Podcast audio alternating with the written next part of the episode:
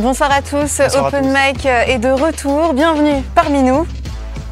Et ce soir, on va traiter d'écriture inclusive, on va traiter de genre neutre, on va traiter de la langue française est-elle misogyne? Et on va parler de toutes ces nuances ce soir. Et oui, on va tout aborder, tout vous expliquer sans tabou. Et pour que vous puissiez participer à ce débat, n'hésitez pas à nous envoyer vos questions et vos suggestions avec le hashtag RT sur les réseaux sociaux. Oui, alors la langue française est-elle misogyne Pour tenter de répondre à cette question, ils sont quatre à venir sur notre plateau ce soir. Laëlia Véron, bonsoir. Alferrat qui va nous rejoindre ensuite, Pierre Dartois et Paul Nafilian. Bonsoir. Bon, merci d'avoir accepté nos invitations. On va commencer les présentations. Alors, à mes côtés, Laëlia Véron, euh, tu es linguiste, si je ne m'abuse. Enseignante-chercheuse aussi, c'est ça C'est ça, je suis maîtresse de conférence à l'Université d'Orléans. Et tes thèmes de recherche, c'est Alors, je suis en ce qu'on appelle la socio-stylistique, sociolinguistique, euh, donc, euh, et aussi en la socio-critique en littérature, comment la littérature, la langue peut croiser la société. Donc, euh, on est en plein dans ce genre de questions. D'accord. On dit maître ou maîtresse de conférence? Ah bah moi, je vais dire maîtresse de conférence. Très bien. Bon, Paul Lafignan, bonsoir. Bonsoir. Tu es avocat et porte-parole de Racine d'Avenir. Tu nous rappelles ce que c'est que ce collectif? Racine d'Avenir, c'est un rassemblement qui est né euh, au début de, au mois de septembre, euh, qui réunit des jeunes qui euh, souhaitent dialoguer entre toutes les droites. Donc ça réunit des jeunes des Républicains jusqu'au Rassemblement national. Et surtout, en fait, majoritairement des gens apolitiques qui justement ne se retrouvaient dans aucun de ces partis, mais qui veulent créer un jour un grand parti de droite qui puisse, qui puisse gagner. D'accord. Et euh, avec nous aussi euh, Pierre Dartois. Bonsoir Pierre. Bonsoir. Tu es étudiant, futur ingénieur. Exactement. Et tu es aussi euh, de temps à autre auteur sur Agoravox. C'est ça. Et sur quoi est-ce que tu écris? Est-ce que tu peux nous dire en deux mots? J'écris un petit peu sur tous les sujets d'actualité que je vais trouver intéressants. Alors ça peut être des sujets de société, ça peut être parfois de l'économie. J'aime bien aller au fond des sujets et regarder parfois l'aspect plus technique et pas s'attarder uniquement à la superficie. Et puis avec nous aussi euh, Thomas Bonnet, journaliste pour RT France. Salut. Et puis avant d'entamer euh, le débat avec nos invités, on va passer euh, place à, ton édito, Thomas. Eh oui. Alors, qu'est-ce que toi tu penses de l'écriture inclusive, Thomas? Eh bien, qu'est-ce que je pense de l'écriture inclusive? D'abord, au départ, moi, je trouve que c'est une idée qui part d'un bon sentiment, qui est plutôt une bonne idée, c'est-à-dire vouloir placé sur un même rang d'égalité par l'écriture. Je trouve que c'est une bonne initiative. J'ai deux grandes réserves en fait sur euh, l'écriture inclusive. D'abord, sur le fond, on m'a pas encore persuadé que vraiment euh, modifier l'écriture allait modifier les mœurs. J'aimerais maintenant peut-être euh, être convaincu de, de, ça. Pour l'instant, je ne le suis pas. Je sais qu'il y a des expériences qui qui ont parfois démontré ça. J'ai un peu de doute, voilà, sur à l'échelle de la francophonie, on pourrait euh, réussir ça. Et mon, ma deuxième grande réserve, c'est là où je vais euh, développer plus, c'est sur la forme. Euh, je suis pas persuadé qu'imposer euh, une nouvelle forme d'écriture, une nouvelle forme de langage en quelque sorte, ça permet justement de changer les mœurs. Euh, parce qu'en fait, cette écriture inclusive, elle impose, elle ordonne la modification de notre langue. Il faut plus dire si, il faut plus dire, voilà, il faut dire comme ça. Voilà, c'est vraiment des, des, règles. Et c'est cette méthode qui me plaît pas. Je pense pas qu'en imposant euh, une réforme qui est manifestement plutôt impopulaire, on puisse euh, vraiment euh, faire évoluer les choses. Alors malgré tout, ça part quand même d'une bonne intention. Tu penses que tout est acheté dans cette... Euh, non, non, non. Effectivement, je ne pense pas que tout est acheté dans cette, dans cette écriture inclusive. Par exemple, euh, la féminisation de certains mots, effectivement, pour moi, on, on, va y aller et ce sera tout à fait naturel. C'est plus sur euh, voilà d'autres aspects de cette écriture inclusive où encore une fois j'ai quelques quelques réserves euh, parce qu'en fait, si on imagine que demain l'écriture inclusive devient euh, officielle, c'est évident que tout le monde ne l'utilisera pas parce qu'il y a encore des gens aujourd'hui qui ne veulent pas cette écriture inclusive. C'est un fait malheureusement pour pour certains. Donc ça veut dire qu'en fait certains continueront d'utiliser notre notre écriture actuelle et puis d'autres euh, se mettront à l'écriture inclusive et ça va donc euh, diviser. Alors que je crois qu'à la base, euh, l'idée de cette écriture, c'est plutôt de rassembler, de mettre sur un même pied d'égalité un peu tout le monde. Est-ce que c'est pas de la faire évoluer en même temps que les sociétés évoluent? J'ai un doute personnellement, voilà, sur le fait que par l'écriture, on puisse modifier les mœurs.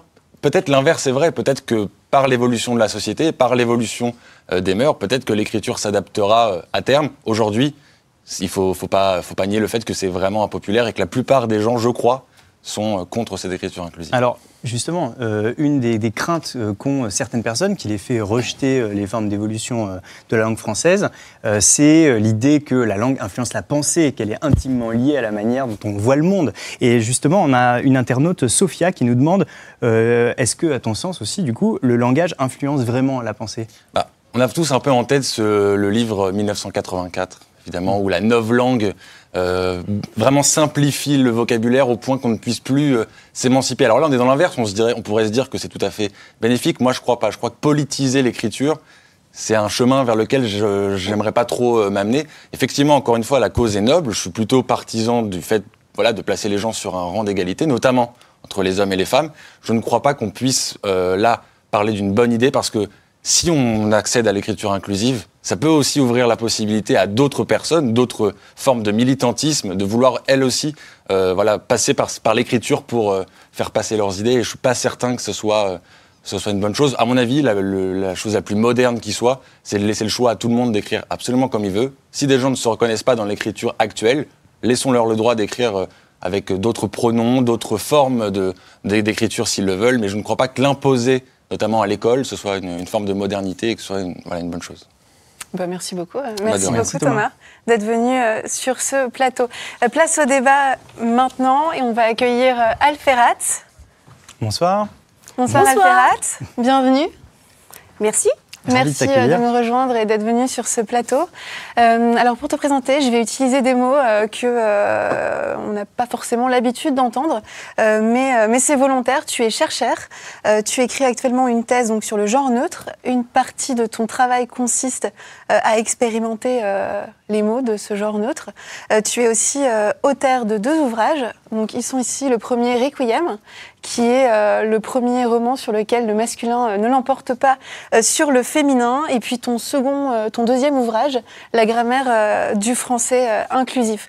Alors, je, t'ai présenté comme auteur et chercheur. Est-ce que tu peux nous expliquer, est-ce que c'est? La version neutre des, des mots chercheur, chercheuse Euh, déjà, je, je- je vais euh, prendre des notes, donc je, je suis en train de d'écrire à, à mes amants ou quoi. Qu'est-ce que Ne vous inquiétez pas, c'est pas un manque de respect pour vous. Je, prends des notes parce que je, réfléchis sur la langue, c'est Mhm. mon métier en tant que chercheur en linguistique.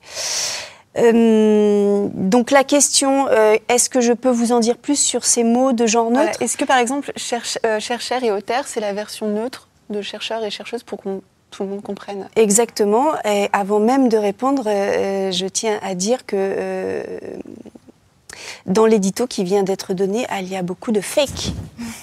Euh, Oui, je suis d'accord. C'est euh, c'est dommage qu'on n'ait pas pu réagir à ça parce qu'il y a. Mais euh, justement, on va vous pas- le demander d'accord. à l'instant. Donc, euh, Parce que, au fait, c'est que la personne commençait à dire, euh, vous avez commencé à dire qu'est-ce que vous pensez de l'écriture inclusive. Peut-être qu'on aurait pu la définir parce que je pense qu'on se rejoint. Il y a pas mal de choses qui ont été dites, euh, je pense, qui sont, qui sont fausses, au fait. Donc peut-être qu'il faudrait qu'on commence aussi par ça, par définir euh, ce que c'est.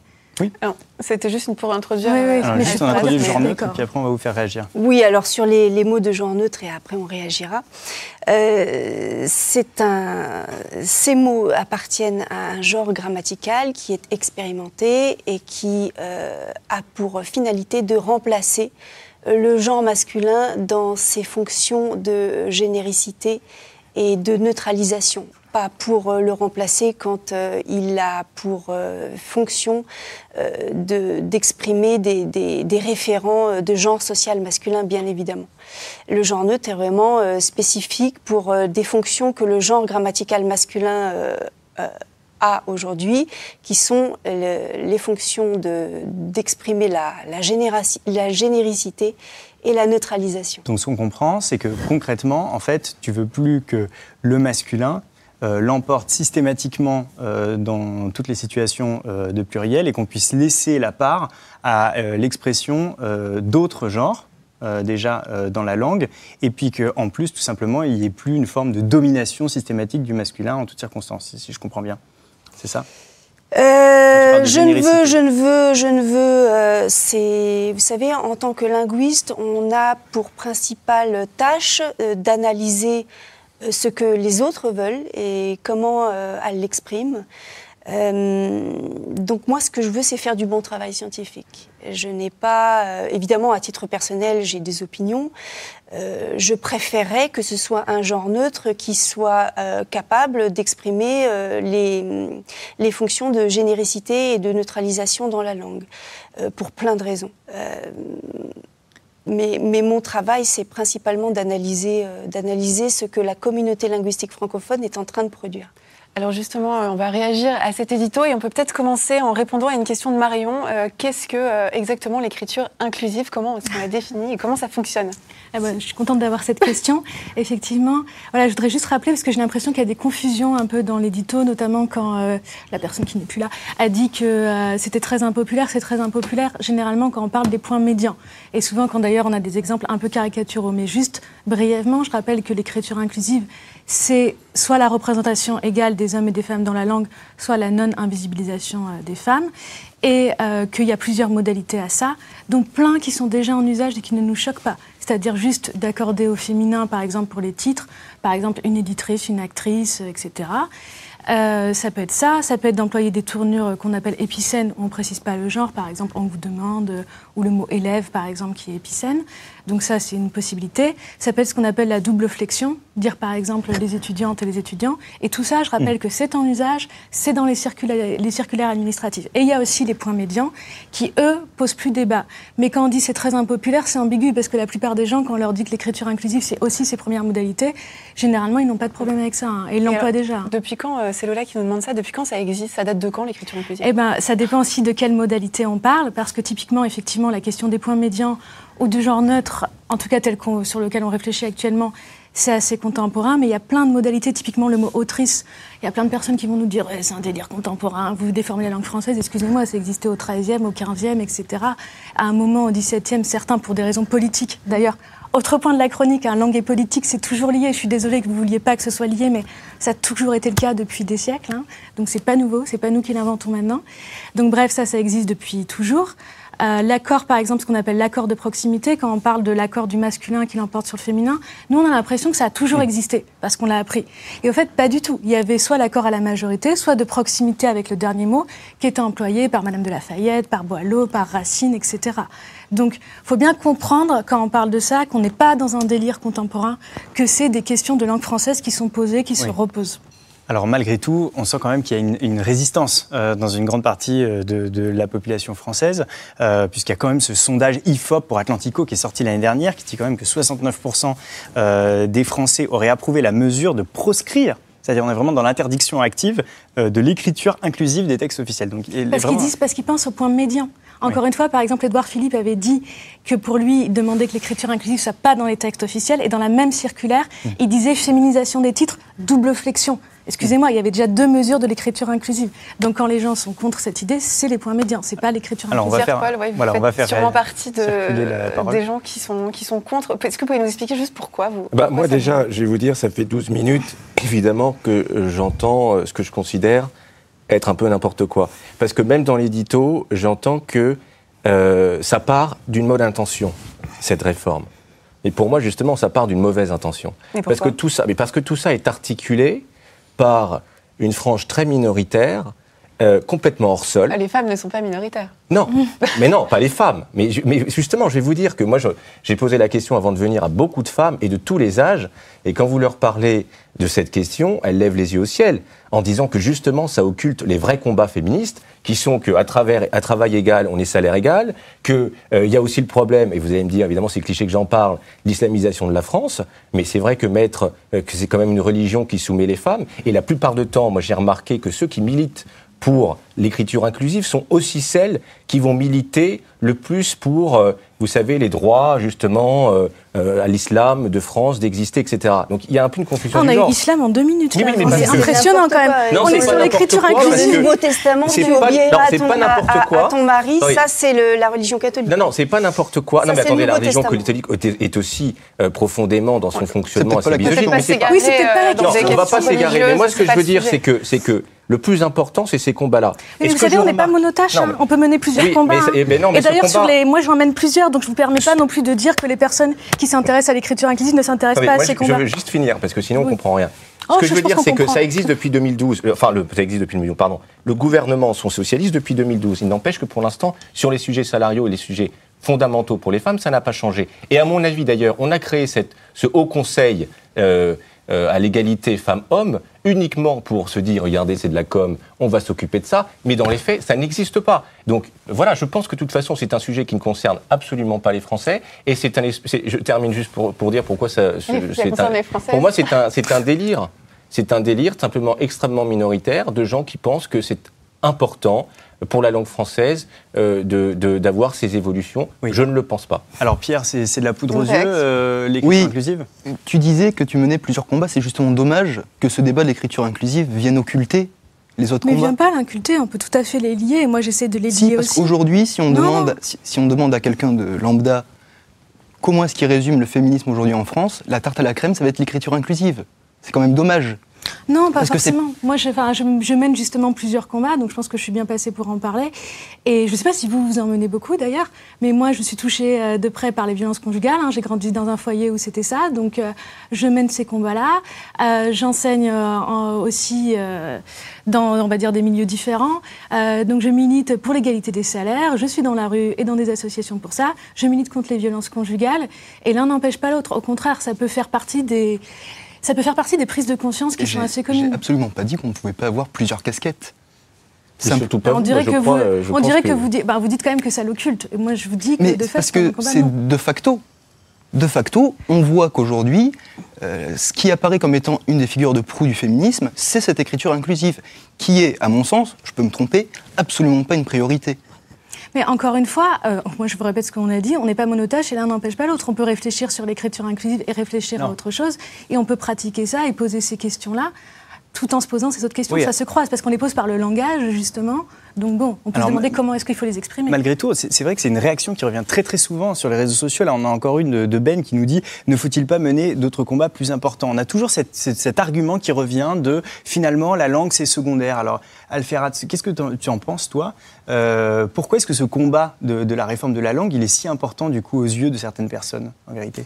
Mais c'est tellement secondaire la langue dans le monde que le signe a une, a une fonction principale, c'est de susciter une représentation mentale. On peut pas faire sans, on ne peut pas faire sans les mots pour penser. Euh, en tout cas, euh, surtout pour construire une société. Et ces messieurs euh, et cette dame aussi sont, sont dans la même dynamique que moi, construire le monde de demain. Euh, on ne peut pas faire sans les mots. Et les mots, euh, donc en tant que signe, ont une fonction, c'est de susciter une représentation mentale. Vous connaissez la blague du chirurgien? Ah non On est ravis de Bon, bah, la blague du chirurgien, elle a longtemps marché, alors peut-être qu'elle va plus marcher. Euh, c'est un, un monsieur qui, qui est avec son fils dans une voiture. Ils ont une, un accident. Le papa meurt. Euh, le fils arrive aux urgences. Le chirurgien va pour l'opérer et dit Je ne peux pas opérer cet enfant, c'est mon fils Parce que c'est sa mère. parce que c'est sa mère. Et cette, cette blague, elle a longtemps marché parce que personne n'imaginait un instant que le chirurgien, ça pouvait être une femme. Pourquoi? Parce que le signe chirurgien convoque instantanément, spontanément, une représentation mentale masculine. Et ça, en termes de société, vous multipliez par ça euh, euh, dans le milieu professionnel, dans le milieu éducatif, etc. Ça a un impact. Dire à des enfants euh, en école primaire, le masculin l'emporte sur le féminin, c'est opposer un principe à un autre, en faire un, en créer une hiérarchie. Et le jeune adulte euh, qui, qui va se développer euh, se développe déjà avec des hiérarchies euh, intériorisées qu'elle va malheureusement reproduire par la suite. Du coup, si on considère que le langage structure la pensée, on peut tout à fait. Est-ce qu'on peut imaginer Enfin, est-ce qu'une langue euh, sexiste mène à une pensée sexiste, du coup, par exemple? Alors, euh, en langue, il n'y a rien de simpliste. J'aimerais bien, moi, vous dire oui, oui, oui, c'est mon avis, ça m'arrangerait, en fait.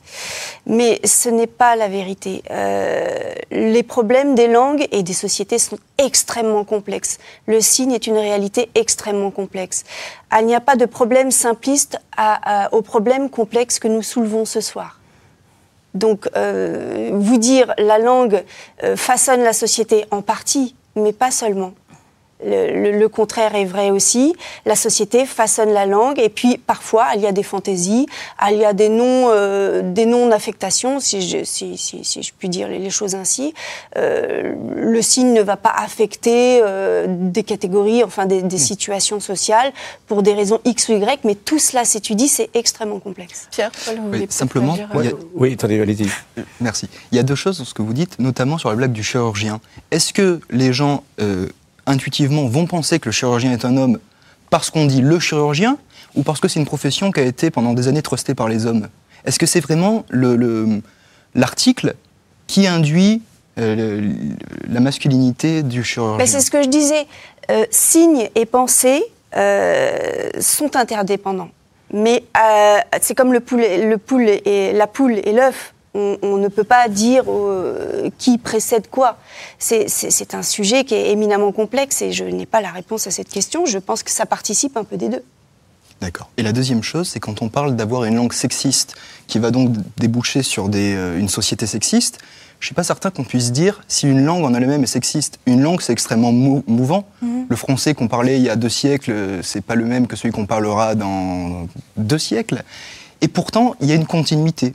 Simplement, elle va exprimer différentes choses. Le, le langage n'a pas de volonté propre. Euh, sous la plume de Simone de Beauvoir, je ne suis pas certain qu'on puisse considérer que le français est sexiste, par exemple.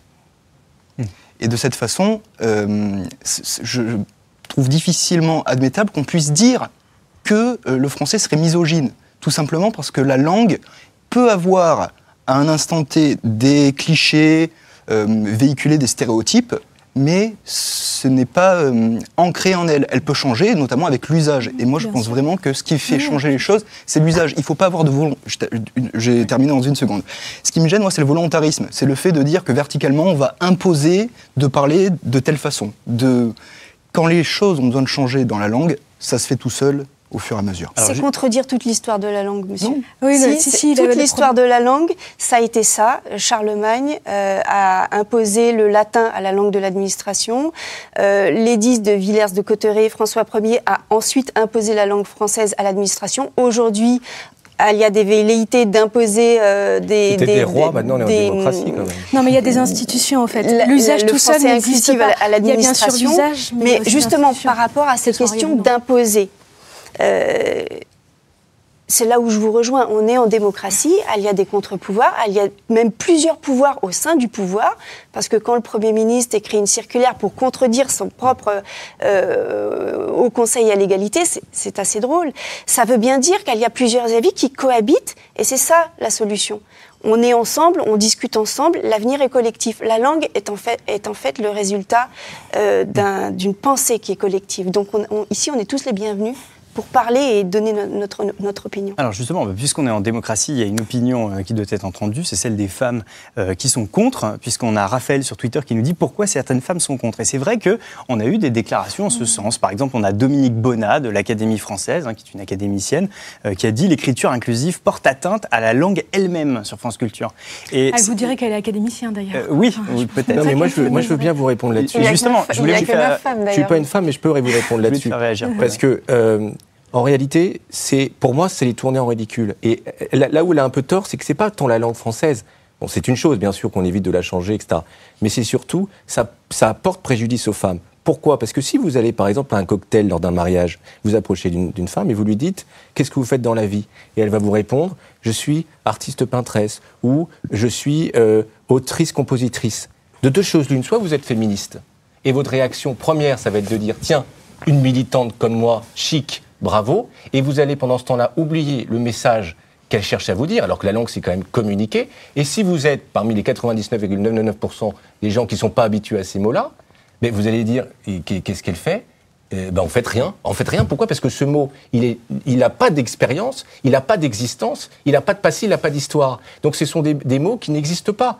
Vous voyez? Mais pas- attendez, Non, mais vous pouvez parce pas que- dire ça, ça existe ce mot. Excusez-moi, vous pouvez avoir votre avis, mais ce mot existe. Il a été suremployé dans les textes français jusqu'au XVIIe. Peut-être que vous Mais pensez que la manière France. ironique. Non, Il mais existe- pas du tout de manière existait de ironique, ça va pas, non aujourd'hui- il existe de manière ironique. Bah, alors ne dites pas qu'il n'a jamais existé. Vous voyez, Donc, non, mais je veux puis- juste terminer bah ça. oui, mais Je alors il ne faut pas non plus dire n'importe quoi. Bah, non, pour moi, c'est pas n'importe quoi. Bah, sinon vous dites qu'il bah, n'a pas existé, c'est faux. Il y a pas. des choses qui sont des réalités aujourd'hui, historiques. Ce sont des mots qui n'existent plus. D'accord, alors vous dites la- ça, c'est pas la même chose de dire qu'il n'a jamais eu aucune histoire. Non, mais qui, qui n'existe plus aujourd'hui dans la langue. Or, vous voyez, ce qui est dommage, c'est que la femme qui veut expliquer qu'elle fait de la peinture, euh, si elle dit je suis peintre, je suis auteur, immédiatement, on va pas forcément la réduire à un masculin, on va surtout voir qu'elle peint, voir qu'elle écrit. Et donc, le message qu'elle veut passer, elle, en tant que femme, il existe. Et c'est là l'ironie. C'est que là-dedans, dans ces manuels d'écriture inclusive, on va vous dire qu'on veut se battre contre l'invisibilité de la femme, mais en réalité, en suggérant aux femmes d'utiliser des mots qui n'ont pas d'existence et pas de sens dans l'imaginaire collectif, on, on ne voit plus ce qu'elles font et donc on les rend invisibles. Et c'est, on a le résultat inverse. Et en plus, on les tourne en ridicule parce que, euh, vous voyez, aujourd'hui, si vous dites je suis peintresse, je suis audio, on dit oui, bah voilà, tu es surtout une militante. Et donc, moi, je suis extrêmement pragmatique et je comprends que vous, vous ayez d'autres combats. Et c'est noble d'une certaine façon, mais majoritairement, moi je pense que ça porte préjudice aux femmes. Est-ce que je peux réagir aussi Parce que sur Oui, les femmes, sûr. ça me concerne aussi. Dans- si on reprend votre anecdote, vous savez, il y a aussi d'autres réactions possibles. hein, que c'est les deux que vous avez dit. Il y a peut-être quelqu'un qui va dire Ah bon, pourquoi tu utilises ce mot-là? Et là, peut-être que la personne va lui dire Il va faire Ah, c'est intéressant, j'ai appris par exemple que le mot autrice existait. Il n'est pas un mot qui est inventé. Et on va pouvoir parler d'autres choses. Et de sa peinture et de ce qu'elle fait dans la non, vie, ce et on va dommage, pouvoir parce que parler. c'était le but de la communication. Non, ce que j'allais dire, c'est qu'on peut dire ça à un moment, la personne aura appris quelque chose, et après, on va pouvoir parler de ce que fait la personne en question. Les gens ne sont pas forcément braqués, comme vous le dites, de un. Et sur la question euh, de l'invisibilisation, etc., oui, il y a certains mots, des mots qui sont en, en transition. Le mot autrice, on le redécouvre. Par exemple, il a bien existé, mais on le redécouvre. Donc, effectivement, il peut susciter des réactions. Mais ça, ça, ça évolue aussi très vite. Moi, par exemple, je dis que je suis maîtresse de conférence, alors que d'habitude, on est plus habitué à employer le mot maître. Ça va très vite se banaliser aussi. Alors justement, euh, Paul, j'aimerais te faire réagir.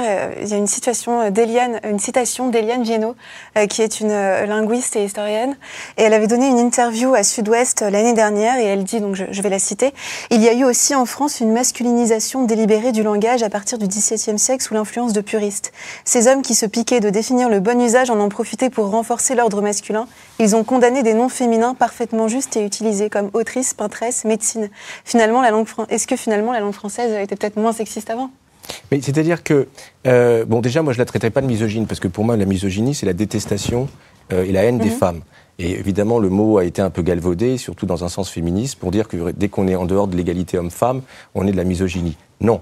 Euh, après, euh, je, pense que oui, quand on étudie un peu la langue, fran- la langue française, et je l'ai évidemment étudiée avant de venir, parce que je me suis dit que c'était quand même le sujet, bien entendu, elle était euh, plus, euh, elle, elle, elle incluait davantage le féminin. Moi, ce que je veux dire aujourd'hui, c'est que euh, franchement, honnêtement, est-ce qu'aujourd'hui on a besoin de remettre le débat? Est-ce que c'est important vraiment pour les femmes euh, de, euh, de pouvoir dire peintresse ou de, repou- de pouvoir dire Pourquoi on ne autrice? pourrait plus les et utiliser parce que depuis mots-là? 300 ans, vous le citez vous-même, si c'est le début du 18e, ces mots ne sont plus employés.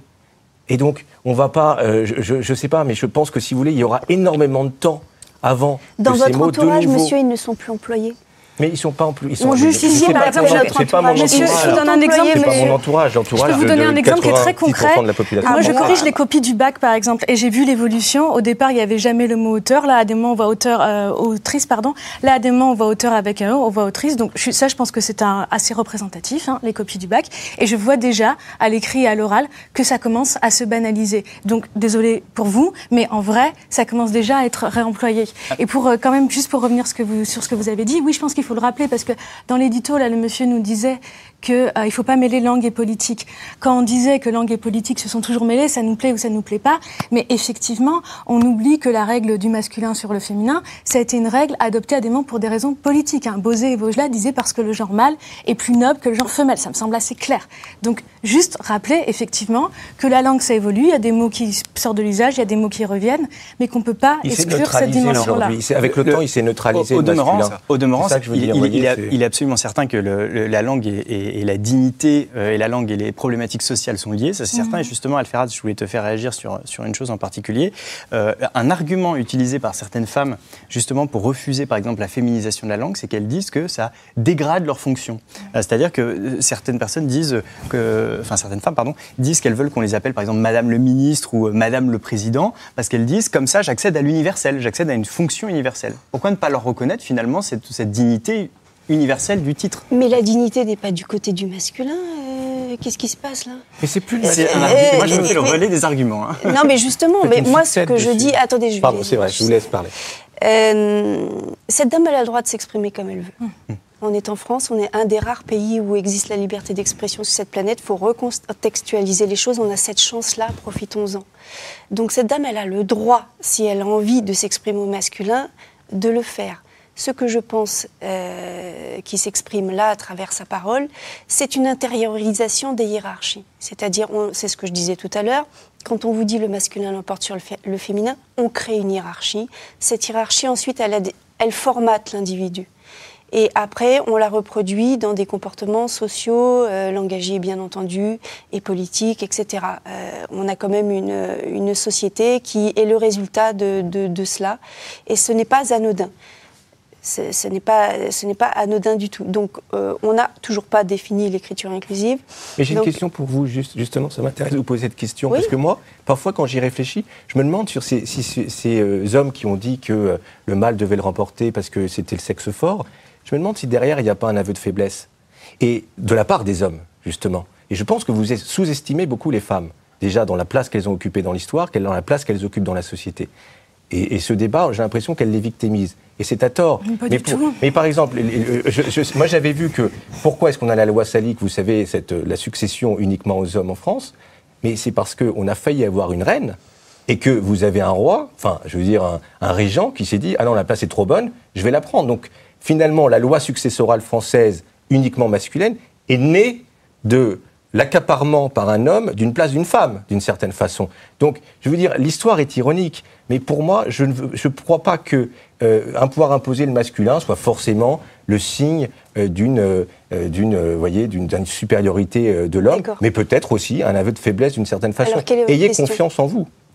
Non, mais alors d'abord, on n'a pas besoin de ce genre de conseils. Une question pour Sérieusement, vous, quoi. De, de et ensuite, une question. Quelle est avez, oui, c'était pas vraiment une question, c'était une espèce C'était pour intervenir, c'était pour prendre la parole. oui, c'était un petit piège, c'était une fin. Euh, non, il y avait une question au départ et confiance en vous. Heureusement que vous nous le dites, sinon on n'aurait pas merci. Franchement, on a Pierre Dartois qui voulait intervenir. Oui, mais moi, avant que continue quand même, des définitions de quoi on parle. Vous avez une question pour moi Peut-être, mais on le prendra peut-être ce café. euh, ce serait intéressant justement de changer de milieu, changer d'entourage pour voir ce qui se dit, ce qui se pratique. Ces mots existent, et, mais pas forcément dans notre entourage. Et moi, je suis très intéressée de voir des, des personnes comme vous que je vous assure, j'en rencontre jamais. et, alors l'écriture inclusive? L'écriture inclusive, euh, l'écriture inclusive n'est qu'un procédé d'un ensemble bien plus vaste qui s'appelle le français inclusif. Mmh. Le français inclusif est une variété du français standard qui comporte une dizaine de procédés langagiers pour éviter euh, de continuer à employer le, genre masculin comme genre faussement neutre. Euh, donc, il y a plein de procédés. L'écriture inclusive n'en est qu'un seul. Euh, il y a le genre neutre, il y a dire le corps doctoral pour éviter de dire les docteurs. Ça, ça s'appelle l'hyperonismisation. On ne va pas faire de la technique, mais voilà, l'écriture inclusive elle dit mal son nom. Ce, dont on parle ce soir, c'est le français inclusif, c'est-à-dire l'ensemble des procédés langagiers, qui sont quand même euh, relativement nombreux maintenant, pour permettre de sortir de l'androcentrisme dans le, dans, le, dans le français, dans la langue française. Alors justement, euh, tu emploies le pronom, par exemple, al. Est-ce que tu peux nous expliquer un petit peu Tu as al singulier, al pluriel, ose so, euh, o et so. Est-ce que tu peux nous expliquer un peu comment ça fonctionne? Mais excuse-moi, T'avais pas une question Non, c'était non, non, mais...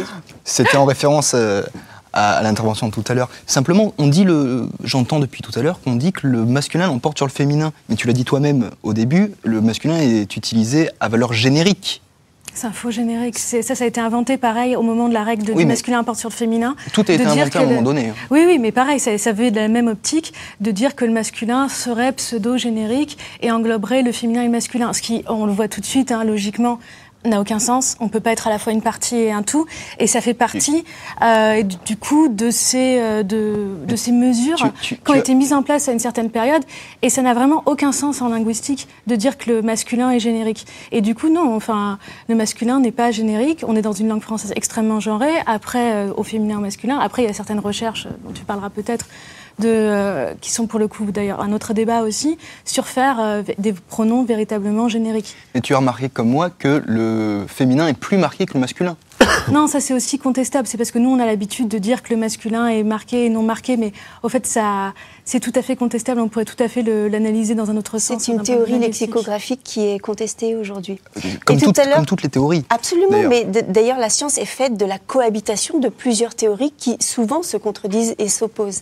Je voulais rebondir sur ce que tu as dit tout à l'heure. Je t'oublie pas du tout. Hein. Je reviens. Euh, tu as dit tout à l'heure, euh, la langue n'est pas sexiste. Alors on va bien se marrer parce que demain, on, va dire dans toutes les écoles, le, féminin l'emporte sur le masculin. Et là, je pense qu'il va y avoir du monde qui va Je sais pas dans quelle école vous êtes allé, mais Je, juste, je à l'école, on m'a jamais que- dit le masculin dis. sur le féminin. Je finis ce que- la grammaire et les accords, alors. euh, On m'a dit au pluriel, on met au masculin. moi, on me l'a dit, je suis pas devenu à l'oreille de on m'a pas C'est dit. bizarre parce que c'est quand même dans plein de, Non. de, plein de D'ailleurs, manuels. bah, encore, hein. Tout ça est en fait On m'a a jamais dit, imposé. Tout ça a été imposé en compris que- 1647, ça a été défendu.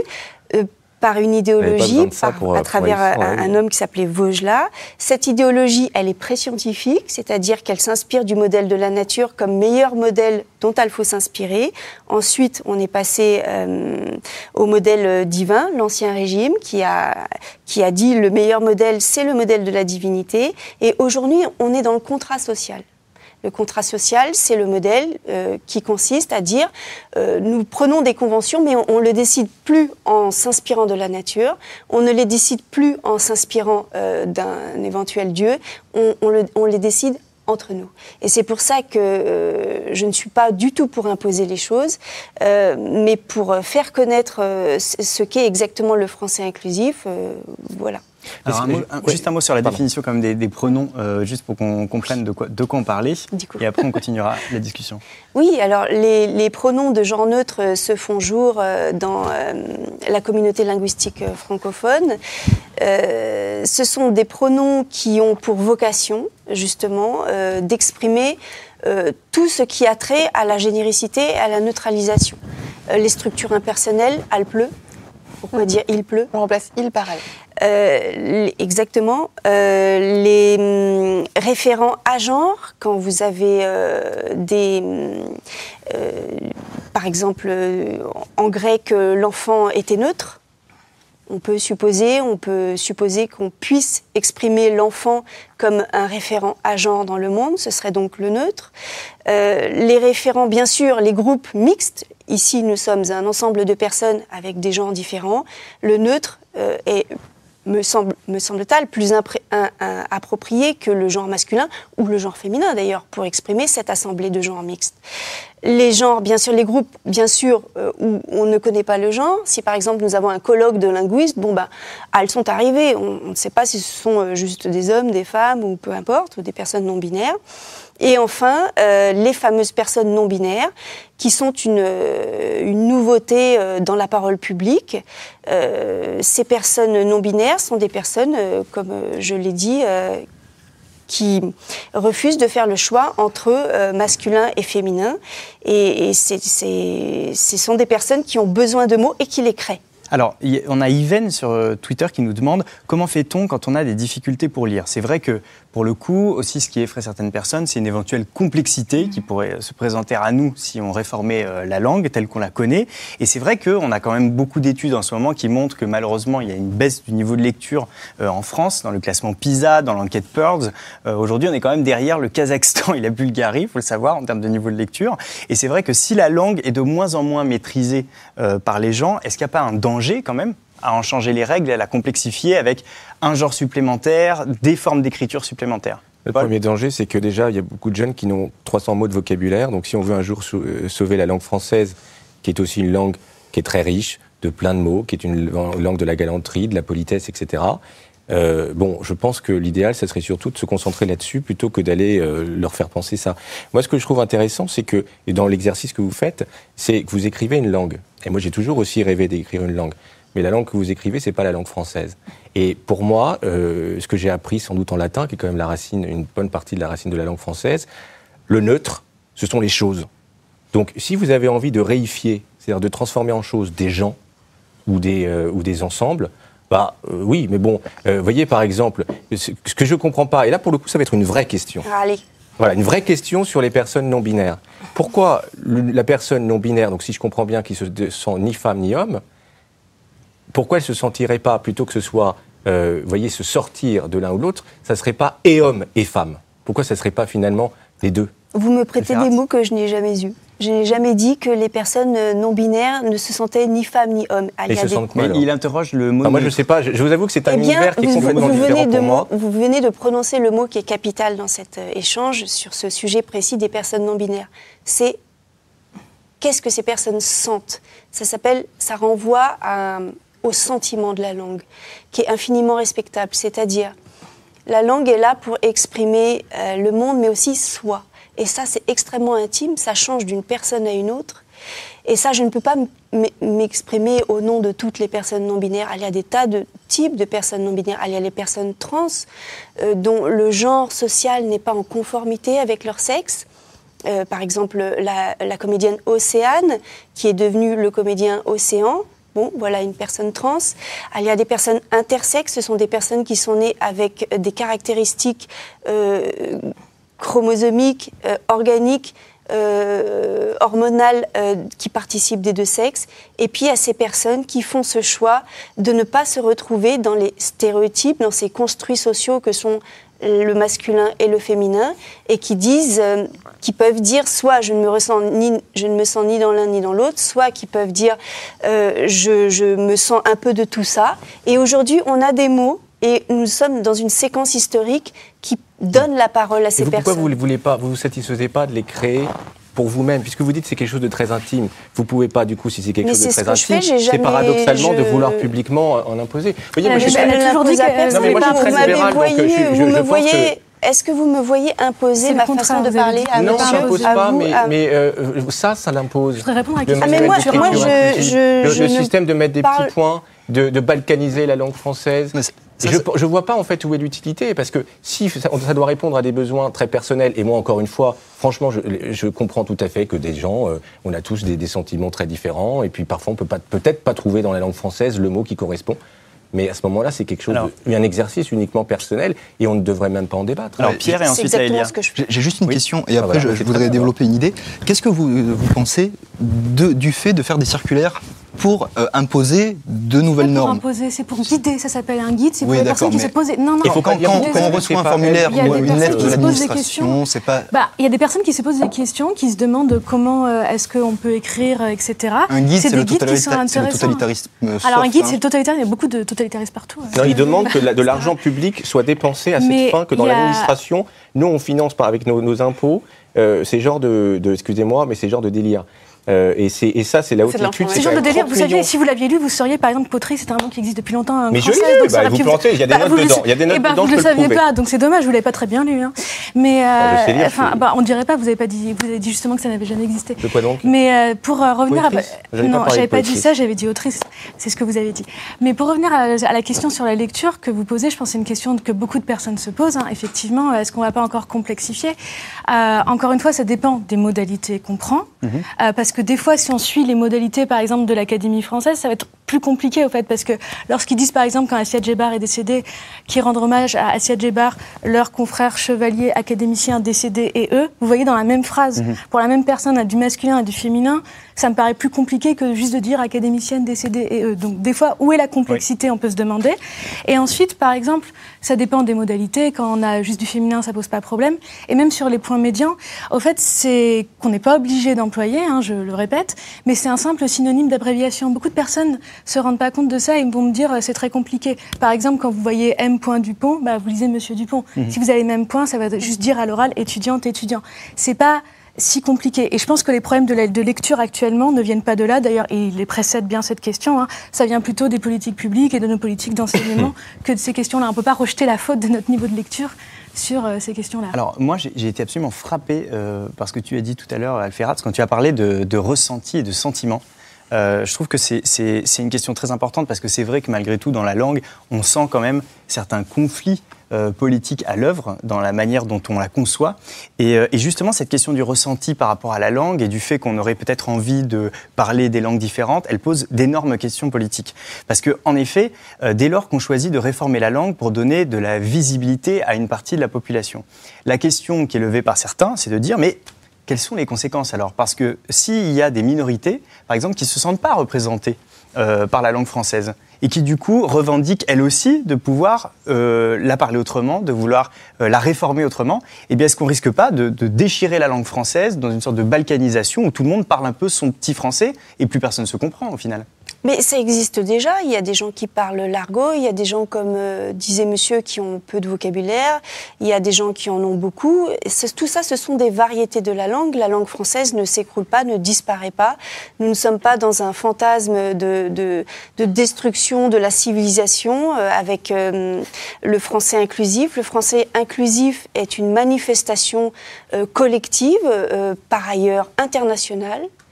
Euh, ça s'observe dans plusieurs langues du monde euh, qui ne sont pas de la même famille, euh, par des gens qui ne se connaissent pas. Euh, tout ça a été favorisé par le développement euh, technologique de notre époque, parce que les supports de l'écrit que sont les réseaux sociaux ont libéré une parole qui ne pouvait pas s'exprimer quand on écrivait un livre, par exemple. Les enjeux ne sont pas les mêmes.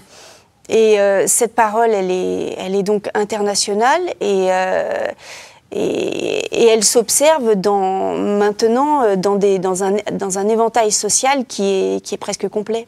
Et même En dans les littérature différents aussi. français, hein, je, je voudrais aussi, un- après, dire là-dessus, juste quand même parce que euh, on parle là du français de France, mais quand vous dites c'est une petite minorité, il y a le Québec par exemple. Il faudrait aussi se rappeler que le français n'existe pas qu'en France. Vous aviez parlé de francophonie d'ailleurs, il me semble, et que euh, par exemple au Québec, ça fait partie de défendre la langue française, notamment par rapport à l'anglais, de faire ses recherches euh, dans la langue inclusive, dans l'écriture inclusive. Et ça n'a pas menacé la langue française, et ce n'est pas le fait que d'une petite minorité. Donc il ne faut pas oublier effectivement que nous, on est peut-être un peu aussi euh, en retard en France sur ces débats-là, mais que le français ne se limite pas à la France. Et que c'est des débats qui ont déjà eu lieu, des recherches qui ont déjà eu lieu. Alors, il y a eu un, un débat aussi sur les expressions euh, cette semaine, notamment euh, en Angleterre. Euh, il y a eu un programme de, la, de CBBS, qui est un, pro- un programme pour enfants de la BBC. Et euh, à la place euh, d'utiliser le mot snow, euh, snowman, donc bonhomme de neige, et ils ont utilisé le mot euh, snow people, euh, personne de neige. Euh, Est-ce qu'on peut imaginer euh, aller vers ce, ce genre d'expression aussi euh, C'est déjà Pierre le cas, vous savez. Mais non, Alors, c'est dans des microcosmes. Mais on, on a eu un échange assez lunaire tout à l'heure où on, s'est dit qu'en fait chacun devait créer sa langue euh, pour pouvoir s'identifier, pour pouvoir se définir, poser des mots sur la façon dont on se ressent. Ça me paraît quand même être d'un narcissisme fou de vouloir créer ces néologismes qui correspondent à chacun. Donc on va arriver à un stade petit à petit où on sera 60 millions d'individus en France et on aura 60 millions de langues différentes avec les phonèmes qui correspondent davantage aux uns et aux autres. Et là, c'est ça qui crée la discrimination, les différences, le communautarisme. Si je suis capable, simplement en lisant quelqu'un, d'identifier avec autant de facilité à quel groupe il appartient, euh, la façon dont il se définit, toutes ses idées politiques, personnelles, voire religieuses, euh, on ne peut pas s'en sortir parce que là, ça va effectivement créer ces différences et ces dissonances entre les individus. Moi, je suis Alors, entièrement d'accord avec vous. On devrait Oui. toutes parler au masculin. Ça réglerait le problème. Moi, j'aimerais juste Euh, dire, répondre à votre Et question. alors, de façon plus sérieuse, l'âge. de façon plus sérieuse, euh, le français inclusif et les évolutions des langues sont, euh, au contraire, euh, la, la tendance que l'humanité a toujours suivie, c'est-à-dire de nommer les concepts euh, qu'elle a eu besoin de nommer à un moment de son histoire. Donc si aujourd'hui euh, les, les, les personnes de la communauté linguistique francophone ont envie de, de créer ces mots, je, je ne sais pas On- on parle pas. Juste, alors, attendez, Ah, attendez, mais une- une phrase ça de conclusion. je une Une à, phrase de à la- conclusion. à la civilisation en fait. Moi, sur, pour, sur Non, votre question, personnes phrase, de je vais, je être très cash, c'est de la connerie. non, mais c'est de la connerie. Je croyais qu'il allait dire islam. Non, non, Non, il a dit c'est de la connerie. C'était l'un ou l'autre. C'était tout à l'heure, ça maintenant c'est une connerie. Et je vais vous dire pourquoi. C'est parce que Quel en beau fait, niveau tout ça c'est hein. un sujet. Non, mais parce que mais c'est le niveau du sujet. Je veux dire, c'est- c'est une histoire politique.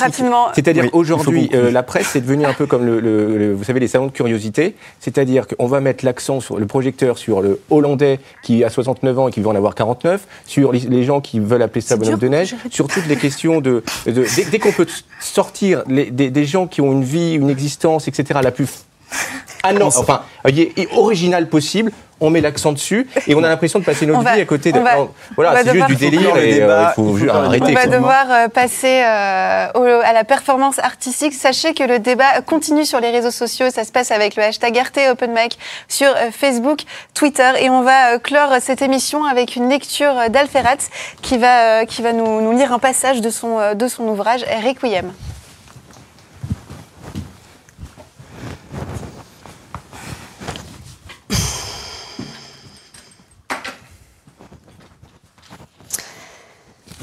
Le masculin l'emporte sur le féminin. Les garçons ricanent, les filles se taisent. Je regarde le maître pour lui signaler son erreur, pour arrêter le fil du cours qui continue sans que personne n'éclate de rire. Mais non, il est sérieux. Comment est-ce possible? Lorsqu'ils te tordent le bras dans le dos pour t'immobiliser et que tu lances le signal qu'est le cri, les garçons ne te lâchent pas tout de suite. Ils augmentent la torsion une dernière fois, appuient plus fort, brusquement, comme pour te donner une bonne leçon, comme pour te laisser une marque, afin que tu n'oublies pas que ce sont eux les plus forts. Alors, nous nous mettons tout en cercle dans la cour et nous les regardons faire. Nous les encourageons pour qu'ils placent leurs balles dans, le- dans les buts. Nous applaudissons, nous crions, nous hurlons lorsque l'un d'entre eux marque. Nous les félicitons, nous chantons leurs prénoms. Nous allons chercher leurs balles lorsqu'elles s'égarent au-delà de nos sacs à dos posés par terre pour délimiter le terrain. Nous essayons d'attirer leur attention par des mensonges, des histoires incroyables et insensées de magiciennes. Mais ça ne marche pas. Ce qu'ils veulent, c'est que tu te taises et que tu leur obéisses. Parfois, l'une d'entre nous veut participer à leur jeu. Ils la prennent à contre-cœur, après le dernier garçon disponible, si vraiment ils ne peuvent pas faire autrement. Pour nous venger, nous crions plus fort qu'eux, nous les provoquons et nous les saoulons de paroles. Ça les désarçonne un peu. Ils ne comprennent pas ces brusques attaques sans cause, ces explosions de colère sans raison. Ils nous regardent comme si nous étions folles. Tout allait si bien et puis soudain, nous gâchons tout. En classe, les garçons ne sont jamais parmi les premiers. Ils sont trop excités. Ils s'ennuient trop rapidement, leur attention court à la surface des choses. Je vois les fenêtres attirer leurs regards malheureux, leur faire désirer d'être dehors pour bouger, sauter, courir après leurs balles chéries. Mais quels que soient nos efforts, quels que soient nos résultats, le masculin l'emporte sur le féminin. Qui oserait contredire le maître? Moi, je l'aime trop. Je lève le doigt avant même qu'il termine sa question car je suis sa meilleure élève, la chouchoute comme disent les autres. C'est une joie de lui faire plaisir en lui donnant avant tout le monde les réponses qu'il attend. Dans la cour, je ne suis qu'un sous-garçon, mais en classe, je ressens les vertus et la puissance d'un ordre qui se veut égalitaire, et la bonté et la supériorité de celui qui nous l'inculque. Le masculin l'emporte sur le féminin? Tu n'y peux rien. C'est écrit dans les livres, dans cette grammaire à laquelle même moi, la bonne élève, je ne comprends rien et que je déteste. Un jour, je tente une expérience. Lorsque le maître confiant pose sa question de dos depuis l'estrade où il écrit au tableau, je ne réponds pas. Personne ne répond. Je vois ses épaules qui se haussent, son dos qui se contracte. Quand il se retourne, nous plongeons toutes et tous la tête dans nos cahiers. Les secondes passent et tambourinent sur mon crâne avec leur bec dur et frénétique, mais je résiste. Et le silence revient. Je risque un œil en haut de la falaise, là d'où le maître nous observe. Et soudain, je tressaille. Est-ce lui qui se penche ainsi, dangereusement au-dessus du vide? Et l'impensable arrive. Est-ce bien lui qui bascule et qui chute? Je vois les nuages qui emportent une silhouette sombre dont j'ai peine à croire que c'est la sienne. Mais malgré la distance, je reconnais son regard autoritaire, la crainte et la culpabilité qu'il sait m'inspirer, alors même que je n'ai commis aucune faute. Je vois les positions grotesques de son corps dans le ciel. Ce n'est plus qu'un pantin, un fantôme sombre et mou que le vent déforme et disperse comme si, soudain vidé de ma ferveur, le maître avait perdu toute substance. Stupéfaite, je regarde son corps chuter et s'écraser sur nos tables, projeter son fluide épais et visqueux d'angles en angles, se transformer en flaques d'encre bouillonnante. Enfin, pour reprendre sa, pour reprendre sa forme d'avant, le maître préfère donner lui-même la réponse. Je sens le malaise de cet homme, le maître, que j'ai provoqué moi. Je touche ma joue brûlante, un feu me brûle à l'intérieur, mais je résiste. La tête toujours baissée comme celle des autres, je sens le vol de son regard qui s'attarde sur moi, qui m'effleure de sa grande aile sombre. Je suis si bouleversée par la distance qu'il y a soudain entre nous que je vais lever la main pour me dénoncer, pour tout expliquer. Mais au dernier moment, quelque chose m'arrête. Le masculin l'emporte sur le féminin. Je n'ai jamais recommencé. Pourquoi? La peur et la résignation. La formidable résignation de la majorité. Bravo Elferrat